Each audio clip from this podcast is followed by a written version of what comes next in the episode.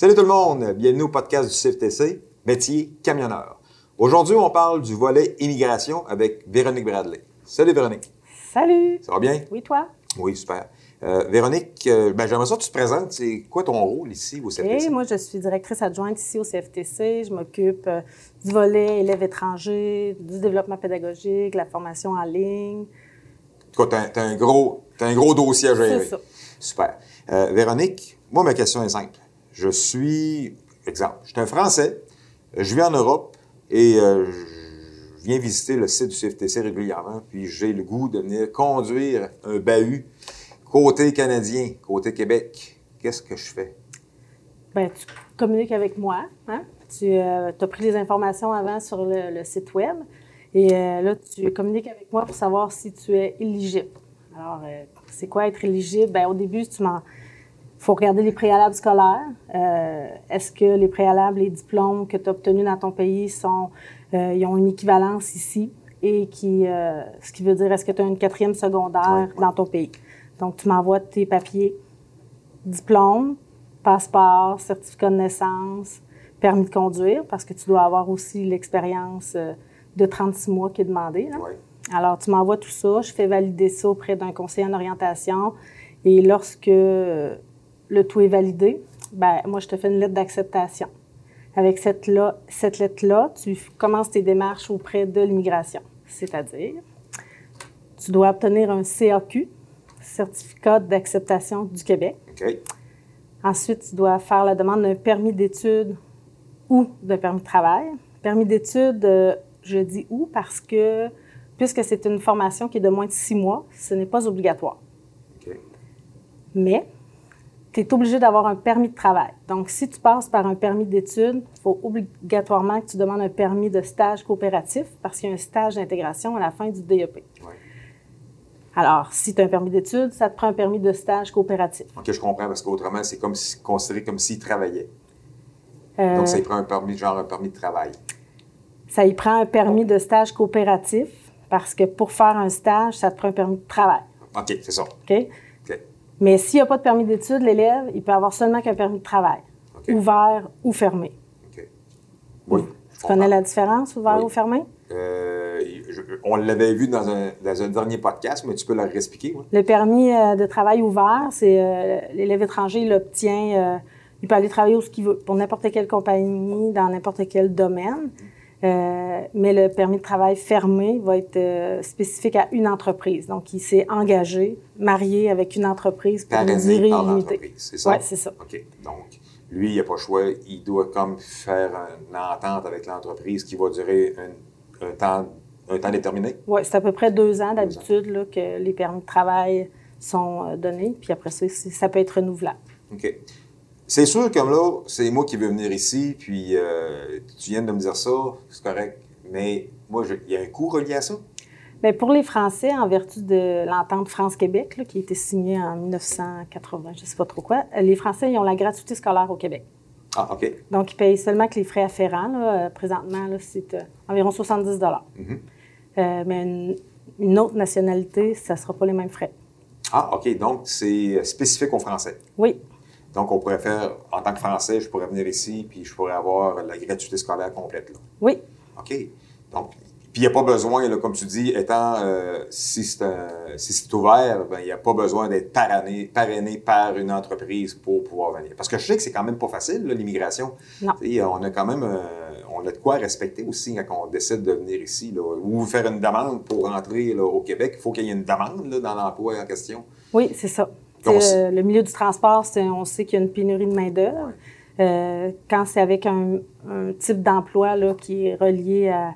Ils ont une liste au gouvernement, donc euh, à l'immigration, si tu fais partie d'une de, ces listes-là, c'est plus facile. si tu es jumelé avec un employeur parce que tu as fait affaire avec une agence de recrutement international, ça facilite. Ça facilite. Facilite, euh, les trucs, là. Euh, mais la personne tout seule qui décide de faire ses démarches tout seul, c'est sûr que c'est assez fastidieux, là. Euh. mais il y en a qui arrivent. régulièrement, j'ai des élèves qui arrivent ici, puis que ça, fonctionne. Là. À chaque mois, j'ai au moins un à deux élèves provenant de la France qui entrent en formation. OK. L'autre question, on parlait de monétaire. Bon, tu me dis que pour les Français, c'est gratuit. Par contre, pour venir ici, le cours va durer quand même pas loin de six mois. Donc, avec le stage, bien entendu, euh, ça va prendre des sous. Il faut qu'ils vivent. Est-ce qu'ils ont un aide qui est accordée ou c'est tout simplement, regarde, tu vis avec tes moyens? là? Tu vis avec tes moyens. Si l'élève a un permis de travail, il peut avoir une- un travail à temps partiel. OK? Euh, mais c'est assez frais. On n'offre pas de bourse. Euh, Est-ce que leur pays offre des bourses pour les étudiants internationaux? C'est euh, c'est à eux de faire ces validations-là. Nous, on n'offre pas de bourse. OK. Donc, il faut qu'ils soient sûrs qu'avant de partir, traverser, Ouais. il faut qu'il y ait les fonds nécessaires pour être capable de survenir aux besoins, sinon, ben, ils n'auront pas d'aide nulle part. C'est ça, mais le gouvernement s'assure que l'élève a les capacités financières pour subvenir à ses besoins ici et euh, durant la formation pour lui et sa famille, si c'est le cas. là. OK. Ils ne vont pas venir s'ils voient qu'ils n'ont pas les moyens pour Non, vivre ici. c'est ça. OK. Parfait. Donc, on a touché un peu euh, au, au- au français. Euh, donc, si on parle d'un autre, un autre pays, Qu'est-ce que ça, qu'est-ce que ça change? Qu'est-ce que ça change? Bien, il y a une, euh, ça change au niveau de la gratuité scolaire, bien entendu. Euh, il y a des frais qui sont assez importants. Ça peut aller jusqu'à 24 000 pour un élève euh, d'un autre pays. 24 000. Oui, 24 000 et comme je l'ai dit tantôt, il n'y a pas de bourse et il faut que ce soit payé en- au complet durant la formation. Euh, il faut aussi s'assurer qu'il y a une certaine réciprocité au niveau du permis de conduire parce qu'une fois arrivé ici, faut que ton permis soit va- valable ici. Là. Tu dois aller à la SAC, à la SAAQ, Oui. et tu dois faire euh, changer ton permis de conduire. S'il n'y a pas de réciprocité, tu dois refaire un examen théorique et pratique pour obtenir ta classe 5 de promenade. Et il faut que ton expérience soit reconnue. Il y a certains pays où ce ne sera pas reconnu. Donc, c'est important de faire ces validations-là avant. OK? Puis toi, je pense que tu as la liste des pays où ce que ça va être reconnu pour ce qui est de la validité des, validité des permis de conduire. Sans examen Sans là, à examen, l'arrivée. ouais. Oui, il y a les États-Unis, l'Allemagne, l'Autriche, la Belgique, la France, Grande-Bretagne, euh, le Japon, les Pays-Bas, la République de Corée, la Suisse, Taïwan, Turquie. OK, on, on s'enveloppe quand même pas mal de pays. C'est tout écrit sur le site de, de la SAC, là, euh, les pays où il y a une réciprocité, Ah. euh, ceux qui, ont, qui devront faire les examens, euh, c'est tout bien indiqué. Donc, normalement, si tu fais tes devoirs avant de t'appeler, Mhm. ben tu vas être au courant de pas mal de tout ça. C'est ça. Et certains me disent, euh, moi j'ai un permis de conduire international. Est-ce que je peux faire la formation avec ça? Non. Ah, OK. Non, tu dois absolument avoir ton permis du Québec. OK. Ouais. Puis on parle pas de français, là. Non, n'importe qui. Même français, si tu as un permis international, tu ne peux pas faire ta classe, ton, tu, tu peux pas avoir ton temporaire, en fin de compte, là. Tu peux pas avoir de permis du Québec. À minute que tu vas faire un changement d'adresse, Oui. tu vas ton permis euh, international, il sera plus valide. OK. Euh, la- mettons, toi, tu es camionneur en France, tu t'en viens ici, tu as un permis international, tu vas pouvoir conduire un poids lourd avec ton permis si tu as cette classe-là sur ton permis, bien Oui. entendu. Mais dès que tu vas prendre une adresse ici, tu devras faire changer ton permis. Et là, tu Ça, seras ça- plus valide. C'est à un moment-là que ça sera plus valide. C'est ça. Euh, donc, toi, tu reçois, j'imagine, beaucoup de mails, de téléphones de personnes... Euh, Étrangères. Oui, c'est ça, à l'étranger. Ouais. Euh, y a-tu des, y a-tu des questions qui reviennent souvent que tu aimerais ça, là, pouvoir dire euh, en avant de la, de la caméra, là, pour, regarde, c'est, ça la vraie réponse, là? Mais ça doit revenir souvent, là. tu dois avoir des questions qui doivent revenir souvent. Oui, est-ce que j'ai j'ai le droit à un, un permis post-diplôme avec euh, ce DEP-là? Euh, c'est quoi un permis de post-diplôme? Un permis post-diplôme, c'est si je. Est-ce que je vais avoir droit à un permis de travail? Oui. si, euh, après avoir obtenu mon diplôme? OK? C'est un permis post-diplôme, c'est un permis de travail qui est octroyé aux élèves diplômés dans une formation X, mais c'est les formations de neuf mois et plus qui donnent accès à un post-diplôme. OK. Nous autres, on est vraiment là, un des plus petits DEP. C'est ça. OK. Donc, euh, est-ce qu'il y a une spécialité que je peux venir faire pour venir euh, étirer mon temps de formation? Euh, pas nécessairement. Euh, là, présentement, il y a des AEP en remorquage ou ces choses-là, mais il faut que ce soit consécutif. Donc, il faut vraiment que le timing soit bon. Là. Ouais. Alors, euh, en, en- en général, là, on n'a pas de post-diplôme avec un DEP en transport par camion à cause de la durée de la formation. OK. Puis, est-ce qu'il y avait d'autres questions ou c'est pas mal les principaux, là, principales questions que tu as? Bien, on me demande souvent euh, c'est quoi le temps d'attente, euh, comment ça peut prendre de temps avant que je m'en vienne ici. là. Généralement, là, du début des démarches jusqu'à l'arrivée ici, ça peut prendre environ euh, 4-5 mois. OK. Euh, Ça, c'est dans le minimum, là. Ça peut étirer encore plus. ça peut étirer, là, dépendamment des situations. Euh, mais euh, en général aussi, il faut que tu arrives ici à peu près deux mois avant le début de ta formation. Pourquoi deux mois? Parce qu'il faut que tu aies un rendez-vous à la SAC pour faire ton changement de permis. Et là, ça, des fois, il y a des temps d'attente. Il faut que tu fasses ton médical. Donc, il faut que tu trouves un médecin, fasses ton examen médical. Donc, on, suggère généralement là, un, mois et demi à deux mois en temps normal là, pour l'arrivée. OK. Donc, ils viennent, ils prennent le cours. Puis ça, c'est en région, hein? c'est pas juste ici. partout au Québec. Partout au Québec. Donc, ils peuvent être placés, s'ils veulent aller le plus vite possible, ils peuvent être, peuvent être déplacés, mettons, dans, dans le Bas-Saint-Laurent, autant comme dans, dans, dans, dans l'Ouest, côté Ouest. Tout à fait. J'ai une élève présentement qui est à Trois-Pistoles. OK. Qui, arrive euh, de l'Europe. Arrive d'Europe. Elle a choisi Trois-Pistoles. Mais, mais, pourquoi, pourquoi qu'elle a choisi ça? C'est-tu parce que le cours se donne avant la formation qui va se donner ici? Non, mais parfois, ils ont de la famille où ils vont aller s'installer. Euh, parfois, c'est les disponibilités des, des formations. Euh, mais c'est, souvent, c'est en raison de la famille. OK. Ouais. Puis toi, est-ce que tu es au courant du taux de placement de ces personnes-là? Quand ils décident de traverser au côté, côté canadien, ils décident de venir euh, s'embarquer dans ce processus-là, parce que on peut pas dire que c'est un bon processus. Est-ce qu'il y a... Ça travaille-tu tout? Euh... Bien, la plupart, ils veulent rester au Québec. Hein? ben oui. Quand ils arrivent ici avec un permis d'études, euh, et un permis de travail. Ils ont un certain délai là, pour rester ici et travailler, tout ça. Là. Ils demandent tous une résidence permanente ou ils essaient d'obtenir un, permis de travail là, pour travailler par la suite un certain nombre d'années ici. Là.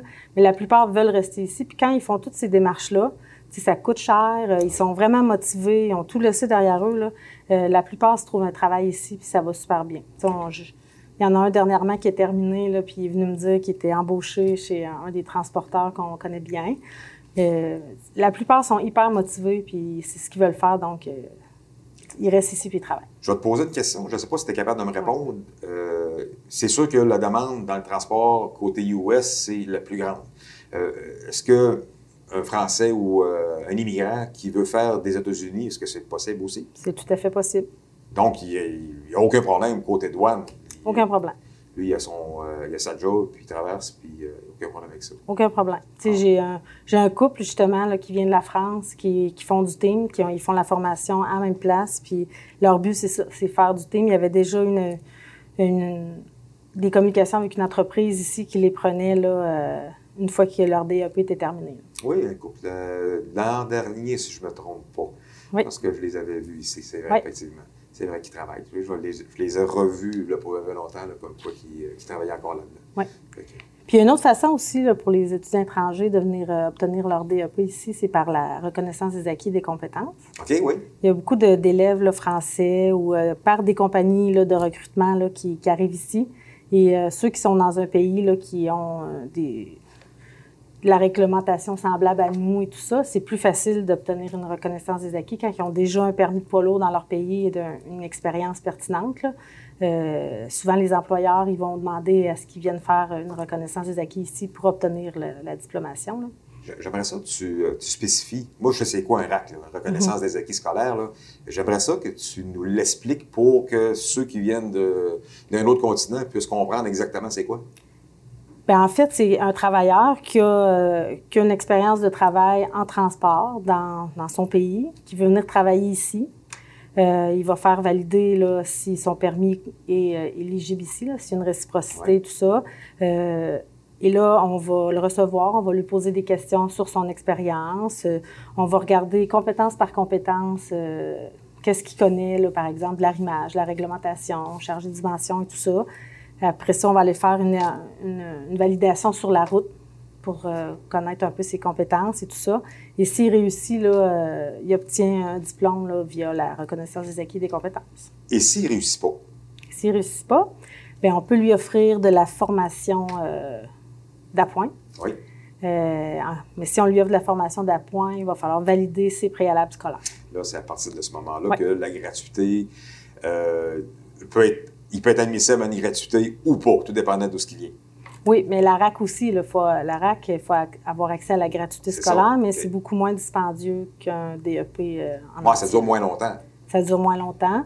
Donc, une RAC, on parle, pour quelqu'un qui n'a pas la gratuité scolaire, d'environ 2800 OK, 2800 quelqu'un qui vient de l'Europe, qui décide de venir ici, euh, il pourrait s'enligner vers un, transport sur un camion automatique sans avoir trop de difficultés. C'est sûr que si on passe d'un camion qui est automatique en Europe, on s'en vient ici sur nos camions euh, manuels non synchronisés, on, il y a une différence. Il y a une bonne différence. même manuel là-bas versus ici, il y a une bonne différence. Oui, nous autres, c'est non synchronisé, fait que ça paraît.